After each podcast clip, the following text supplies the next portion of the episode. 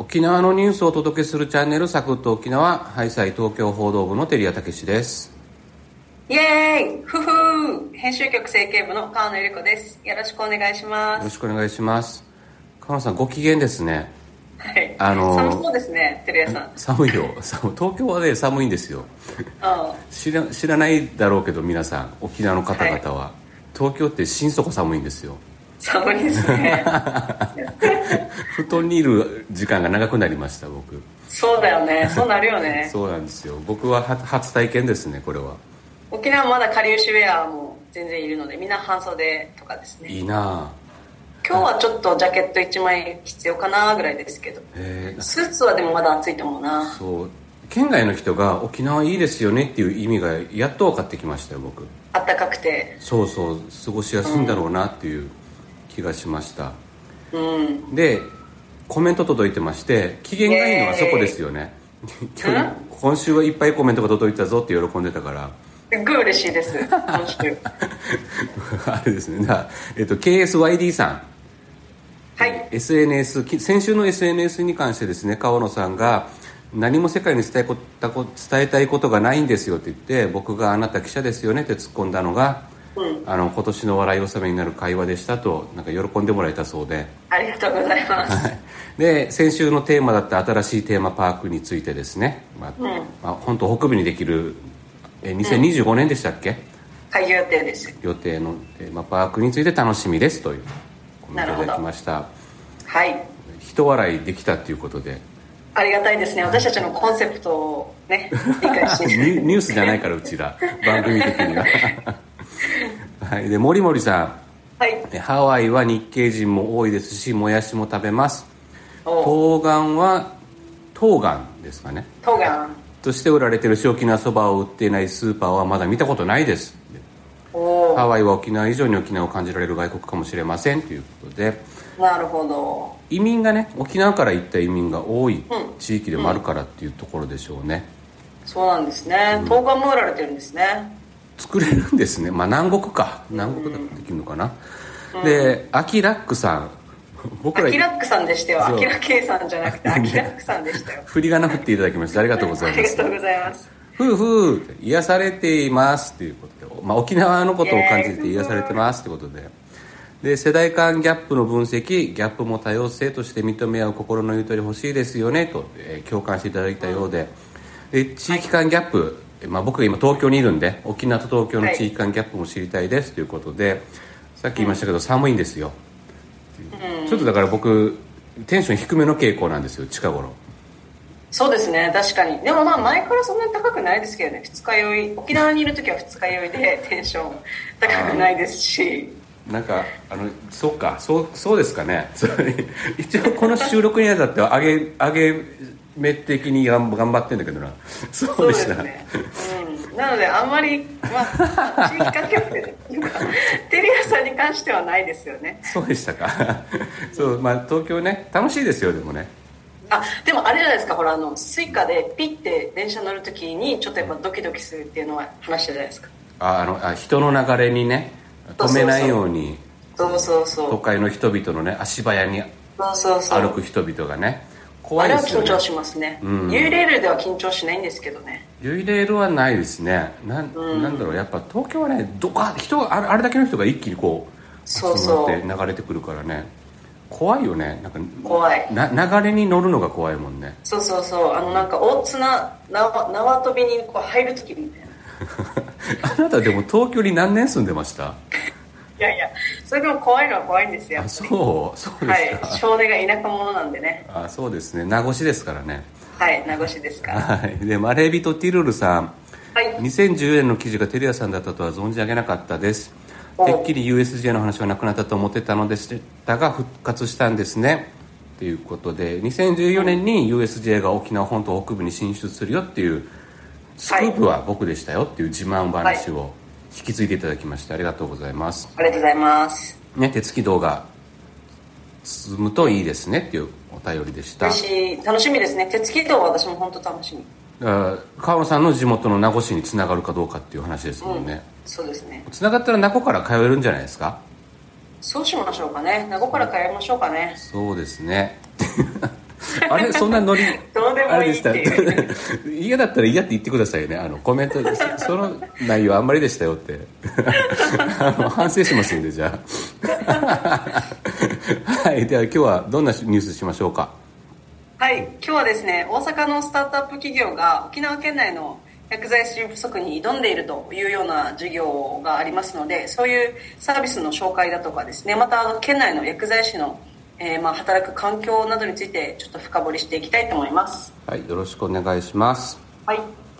はい、まずは沖縄タイムズの記事を紹介します。大阪発のスタートアップ企業ニューロンが地方の薬局と都市部の薬剤師をマッチングするサービス旅する薬剤師を展開し沖縄県内薬局の人手不足解消に取り組んでいます。沖縄県内には薬学部がなく厚生労働省の統計によると人口10万人あたりの薬剤師数が全国ワーストとなっています。観光地としての人気を生かし沖縄行きを望む県外の薬剤師が1ヶ月から短期で働ける場所を紹介します。地域の課題を解決しつつ薬剤師のスキルアップや人生の豊かさを示すウェルビーイングの実現を目指していきます。はい川野さんの書いた記事ですね。はい。なんかちょっとワクワクするような内容の記事ですがうん。でも背景にはね、う。うんんなんか沖縄の課題もありそうですね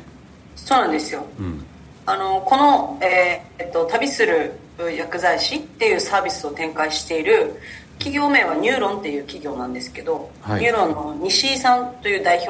と、まあ、取材させていただいてこの記事書いたんですけど、まあ、あのこの旅する薬剤師はですねあの全国のお地方です。沖縄だけにとどまらなくて全国の地方の薬局が、まあ、人手不足だと、まあ、あと沖縄以外のところは特にまた人口減少がすごく地域の課題だというところで、まあ、人が足りないというところにあの都心部で働いてる。例えばまあ東京とか東京近郊大阪とかですね、うん福岡とか、まあ、そういうところで働いてるその都心部のあの薬剤師を例えばまあ旅する感覚で旅行感覚であのその現地に行ってあの働いてみませんか？みたいなことをマッチングするサービスなんですけれども、まあ、手順としては薬局が、まあ、このサービスのサイトを通じて、まあ、勤務期間とか時給とか、まあ、いろんなその交通費はいくらまで支給しますよとかっていうような条件を提示するんですけれども、その求人を見た、まあ、薬剤師がこのサービスに登録した後にオンライン面接 Zoom みたいな感じでオンライン面接をして、まあ、もうすぐ可能であればお互い合意すればもう翌日からとか2日後からじゃあ来て働いてくださいみたいな話になるんですね。で、えっと、例えばまあ1ヶ月間なら1ヶ月間、えー働きますっていうことになればこの1ヶ月の間だけ本当にこの薬剤師が勤務した間だけ、まあ、サービス料として月額7万円がこのニューロンに入るっていう仕組みなんですね。なので求人のする自体はタダであのき決まってからその期間だけでいいよっていうことなので薬局側にとっても、あのそんなになんていうんですか求人広告打てないよっていうような、まあ、薬局もいっぱいあるじゃないですか小さいところとか、うん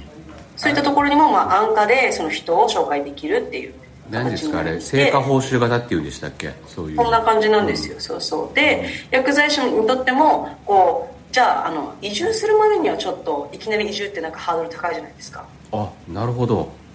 そう。であのこの町に興味があるとか、うんまあまあ、せっかくだからまあ1ヶ月間だけだったら行ってもいいかなとかっていうような、あの思いがあってでその後じゃあ気に入ったってなれば本格的に移住してもいいし、ん。もうちょっとあの別のところでスキル技術あレベルアップしたいっていう風な人がいればまた別の地域で、あのそういう薬局に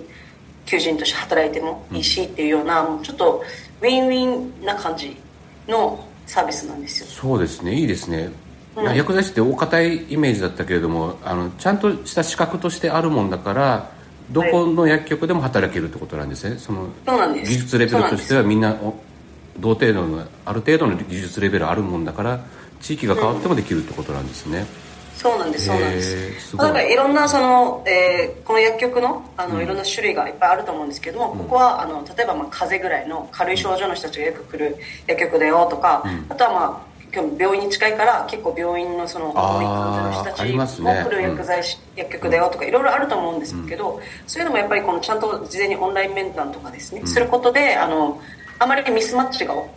起こらずに、あの薬剤師も働くことができるし、薬局側も欲しい人材が手に入れられる手に入れられるっていうか、まあ、来てもらえるっていうようなあの構図になってるので、まあ、地域にとってもねそういう若い人が来てくれるっていうのは一つの関係人口の増加というかですね、まあ、将来のそのあのファンになってもらうっていう意味でもいいことなので、まあ、このサービスいいんじゃないかなと思うんですけれども、そもそもですね薬局って全国に6万店舗あるらしくてコンビニより多いらしいんですよ。ああそうあ、まあ、ドラッグストアに併設されてるやつもありますからねそうそうそう、そうなんですよ、うん、なんか病院と薬局が分離しましょうというかかりつけ薬局とかかかりつけ病院持ちましょうみたいになってからだと思うんですけどやっぱり6万店っていうことですごい多くなっているんですが一方でですね薬剤師なんですが沖縄県内はですね、えー、人口10万人あたり148.3人と、うん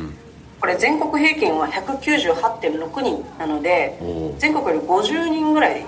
低い10万人あたりですね。低いということになるんですね、県内はあの薬学部がないので、まあ、基本的にはその学生で薬剤師を志そうと思ったら一度県外に出てしまうというようなことがあって、なのでそのままじゃあその地域であの経験を積んで沖縄に帰ろうって思う人もいて帰ってこなかったりとか、まあ、あとですね県内は、うん、女性がその薬剤師って多いので、これ県内だけじゃないんですけどもう出産とか育児とか、まあ、その女性のライフステージに伴ってですね、まあ、転職しようとか休職ちょっとしますとかっていうふうなことで血印が出やすい環境にあるという話をしていました。うんなので、まあ、こうした課題、いろんなこの地域の課題だとかこう薬剤師の働き方としての課題みたいなのを解決しようということで、自身たちもこう薬剤師であるこの5人が立ち上がって、去年3月にサービスを開始しています、まだちょっと知名度がなくてスタートアップなんでですね、求人自体はまあ20件余り累計20件余りぐらいなんですけど、まあ、薬剤師はやっぱりそういうニーズが高いみたいで登録者はもうすでに350人になっているということです、県内はですね5件今まで求人が出ていてマッチング率は100%で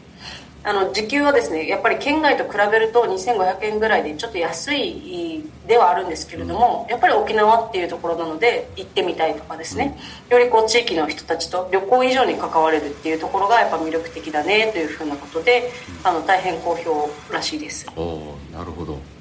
うん、うん、でこの間まああの実人たちが沖縄にツアーに来ていて、うん、あのこの中の参加者があの離島とか僻地医療とかに興味があるって言ってたのでもっともしかしたら沖縄のその例えば大東島とか与那国とか、うん、そういったところの薬局もあのご縁があれば考えてみたいっていう話をしていたのであのそういう人たちがですねやっぱり県内で働いてくれる人が増えればいいなと思うんですけれども、まあ、今回このスタートアップのニューロンの西井代表はですね、まあ、今後もやっぱり5年以内にあの求人先を500店舗ぐらいは確保したいということであの薬剤師の奪い合いではなくてですね人が循環する仕組みっていうのを整えて、まあ、薬剤師も働きやすくまたそれが地域の課題解決にもなるというような環境を作っていきたいというふうに話してました。はい。そうですね。沖縄の場合あの僻地医療の課題もあるんですけれども、うん、薬剤師、はい、お医者さん看護師だけじゃなくて薬剤師っていう課題もあるんだっていうところですね、うん、そういった薬剤師の方が離島とか僻地に興味を持ってくれるってことはちょっと沖縄にもちょっと可能性がなんか見出せるかもしれないですね、そうですね。はい、ありがとうございました。はいエンディングです。お疲れ様でした。えー、今週のお疲れ様でした、はい。今週のハッシュタグ企画のテーマはどうする情報共有。はい。ということですまああれですね、はい、ビジネスパーソンの方々が聞いてらっしゃるんで、はい、仕事上、まあ、会社内だとか社外だとかですね。そういう、まあ、情情報をどうチームで共有し合うかっていうところに課題があったりするんじゃないですかね、うん、多分ねリモートとかね出てきてあれですよね、うん、ああ、うん、なるほどね。ね。まあ私は基本的にはこう言ったらあれですけど情報発信もしたくないですし共有もしたくないです。だからあなた記者じゃないんですかっていう話ですよね川野さんね。本当に。紙紙面でしか発信したくないっていうことでうんもうビジネス発信。ビジネス発信で。どうえどういうこと？共有っていうのは？まあでもあの、うん、はい。共有、うん。共有というか、あの基本的に今記者って一人で仕事するじゃないですか。そうですね。なんですか業界担当が決まってて業界の担当があってっていう、で自分が持ってきた記事の方があの今日の記事は特ダネですみたいなことを売り込むじゃないですか。デスまあクと呼ばれる上司たちに、競い合いますからね記者同士でもね。そうそうそう。そう。で、えーみんながいや自分の方のニュースがバリューが大きいとか言ってこうプレゼンし合って今日の一面トップとかが決まるわけなんですけどこれがまあ本来のあるべき新聞の作る過程ではあると思うんですけど、なのでまああの基本的にはあんまりこう自分の情報っていうのは他の同僚とかにはあんまりこう全部はさらさないでやっぱり自分が持ってきたネタが一番大きく扱われるように、えーまあねあれですねあのか川野さんだったら今金融担当なんで、うんあれですねあの会社にいるよりは銀行を回ってるわけですね。銀行だったりとか、ね。金融行政だったりとかを回,、うん。回っててそこでネタ拾ってきてこれが今日の特ダネだって言って夕方とか夜ぐらいに会社に戻るわけですね。そうすると他の記者たちもそうやって別の分野で集めてきたネタがあるからでそれを付き合わせていや、う私の方がトップのネタだとかねこっちの方がスクープだとかっていうはい。張り合いがあるわけですえね、えそうそういう中でやると情報共有っていうのはあまりね悟られたくないよっていうのがあるんだけれども仲が悪いみたいじゃないかそうすると。あの、まあ、そういう競争も大事なんですがそうそういう意味ではあの、はい。あれですよねそういうえっ、と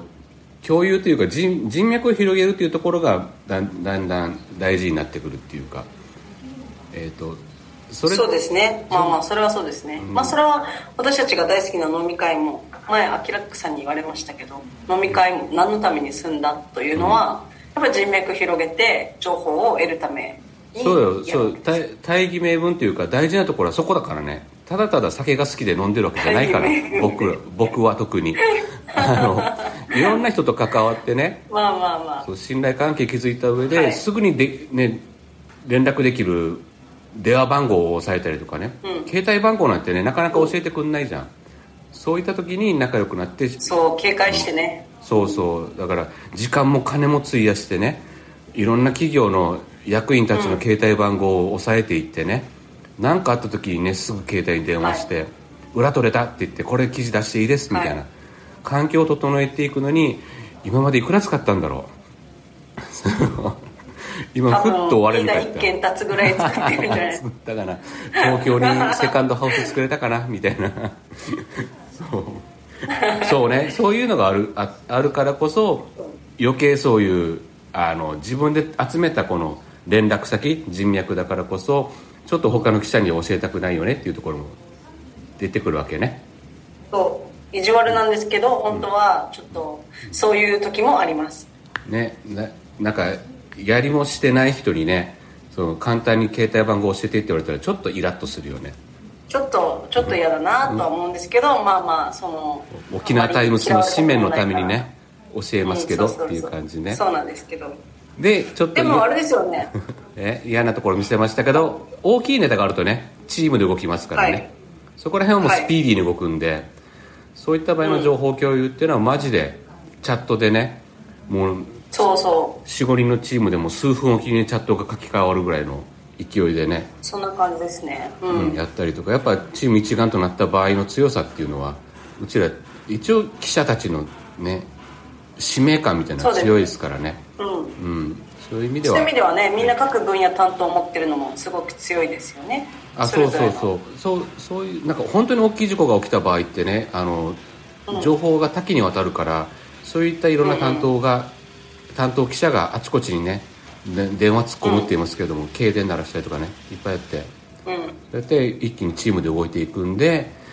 まあ、仲が悪いように見えて本当はいいんですよっていう落としどころでいいですか？く見えてるかな？見えてないと思うけどなんか本当は悪いんですよっていう。どっちなんだろうな？で どっちがいいんだろう？悪くない。全然悪くないけどまあそういうちょっとライバル心も持ってる方が健全なこう競争そうか。ね向上心を生むかなとは思いますべったりではないよね。それぞれ独立した感覚でで大事な時には一気化成に情報共有。チーム丸ごとでねチャットだったりね。うん。で情報共有するんで結構うんまああんまり言うとあれだけどチームとしては洗練されてる感じはするよね。情報を集めて、あ、の記事にして出すっていうのは結構短時間でで締め切りもあるから。まあそうですね、慣れてはいますよねそれがね。そうそうそう。そういう時はなんかかっこいいなとは思ったりするよねみんなね、まあ、宣伝は言い過ぎな気がしますけどね。そうですか。そうですね。大体泥臭いですから、泥まあそうそう仕事自体もねど泥臭いからまあまあ成果は出すっていうのはまあ一つやり続けてはいるかなと思います。そうですね。じゃあ、はい。何かあった時の情報共有は早いですよっていうそういう時に使ってるのはチャットとか、うん。でメールとかああいう遅いやつじゃなくてもう即座に反応ができるやつっていうのはねねこう本当広まってよかったですよねチャットとかが。コロナ禍で広まって、そうねよかったですね。使えない人いましたもんね。めちゃくちゃ便利になりました。うん。そう。いやそういう感じでいいですかね。たあれ？あいいですか？たえまだあります？なんか伝えたいやいいんじゃない？いいんじゃない、はい、そんな感じでいいでしょうか。はい。わかりました。はい。今週もお聞きくださりありがとうございました。ありがとうございましたフォロー、コメントがあると、えーパーソナリティ一度よ喜びます。ぜひよろしくお願いします。よろしくお願いしますベニフェデビタマタンチチミソーリオ。